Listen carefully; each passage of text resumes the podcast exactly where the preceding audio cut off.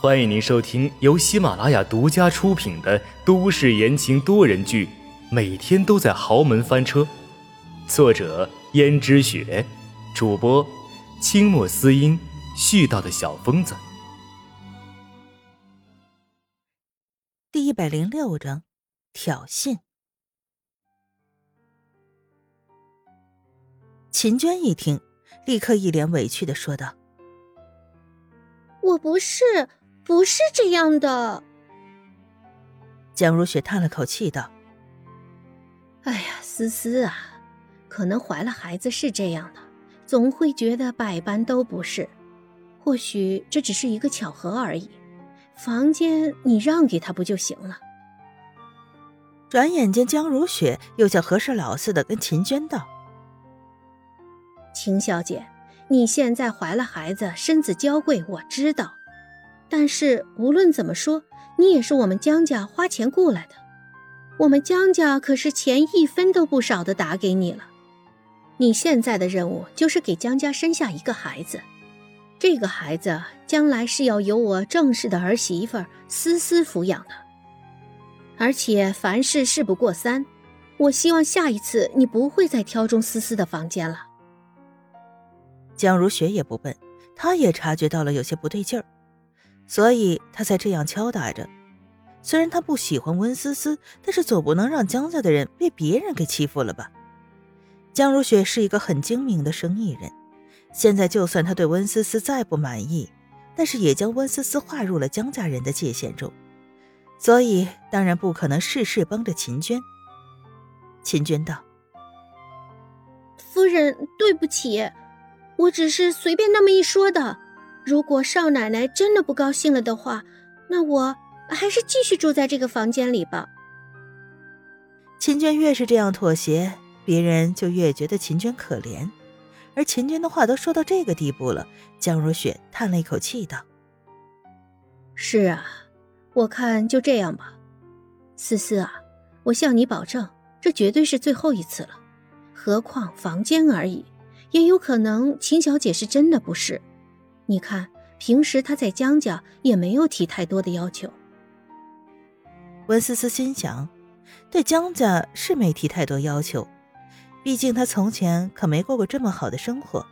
于是便道：“好吧，为了孩子着想，我就先把房间让给秦小姐。”秦娟连忙道：“谢谢少奶奶。”然而心里还是十分得意的。温思思不满意又怎样？还不是要把房间给他？秦娟摸了摸自己的肚子，果然，有孩子什么事儿都好办。在接受一系列的护理之后，秦娟发现自己在江家的待遇简直上升了不止一个档次。不仅温思思不敢跟他叫板，就连江如雪对他的语气也和气了许多，就连自己的一日三餐也丰盛了不少。穿的衣服更是用最好的棉质材料做的，生怕伤到孩子。秦娟摸着自己的肚子道：“孩子呀，孩子，你可一定要给我争口气，一定要是个男孩，而且还要保证让我得到江家少奶奶的位置，也不枉我这么辛苦的怀着你了。”这时候。陈宇冷不防的出现在了秦娟的身后，道：“你在说什么呢？”秦娟吓了一跳，道：“你吓了我一跳，也吓着孩子了。再怎么说，这孩子好歹也是你的。可是，我怎么听你说，你想利用他，得到江家少奶奶的位置啊？”秦娟满不在意的道。如果我成了江家的少奶奶，是不是会有更多的钱？就像现在的温思思一样，耀武扬威了。你这个狠心的女人呐，你也不看看，这孩子是谁给你的？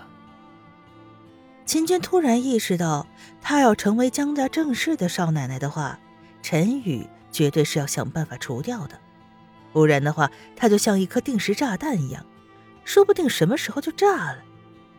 但是现在要做的却是稳住陈宇，稳住这个贪得无厌且居心叵测的男人。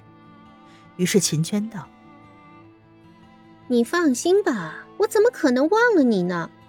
如果我成了江家的少奶奶，我们就有更多的钱了，不是？”陈宇想了一下，倒也是，不过却说：“你觉得江逸轩那小子真有那么好吗？你说，如果他没有江家少爷的位置，他哪点比得上我？唉，人与人的命运呐。”还真是不同啊！秦娟说：“是是是，只不过你现在还是少跟我见面为好。如果被人发现了，那就惨了。”这个我当然知道，只不过我不放心你嘛。毕竟你肚子里其实是我的种。好了好了，江家人不会亏待这个孩子的，你就放心吧。今后。一定要少来。知道了。秦娟好不容易把陈宇打发走了，顿时觉得一脸疲惫。陈宇也是个棘手的大问题。现在他觉得有了孩子，他在江家好过很多。但是如果被人知道这个孩子并不是江家的孩子的话，那他又会陷入万劫不复之地。首先，第一个知道秘密的那就是陈宇。陈宇现在暂时是不会说出去，也就不怕再让其他人知道。而秦娟最得意的是，她终于可以扬眉吐气一番。从前的时候，都是温思思利用江家少奶奶的位置，在她面前作威作福，现在也该轮到她作威作福一把了。于是秦娟每天都闹得沸沸扬扬，一会儿说想吃那个，一会儿说想吃这个，一会儿又说不舒服。于是每天都有不同的江家下人在秦娟面前来来往往，搞得秦娟像是整个江家最娇贵的人一样，搞得江如雪晚上都休息不好。晚上的时候，江如雪辗转反侧，耳边传来很悠扬的音乐声，在江如雪这个十分渴求睡眠又睡不着的人的耳朵里十分的刺眼。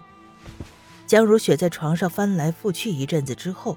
就从床上弹坐起来，喊道：“来人！”下人走过来道：“夫人，怎么了？”江如雪说：“这大晚上的，是谁在那里拉小提琴？叫他给我滚出去！”下人有些为难：“夫人，是秦小姐。秦小姐说让宝宝多听点音乐。”等孩子出世了之后更聪明，所以专门让人请来了一个拉小提琴的，这样晚上让他听着音乐入睡。江如雪的眼中浮过一抹不耐烦，说道：“叫他不要弄了，让孩子白天听一听这些音乐吧。”听众朋友们，本集播讲完毕，感谢您的收听。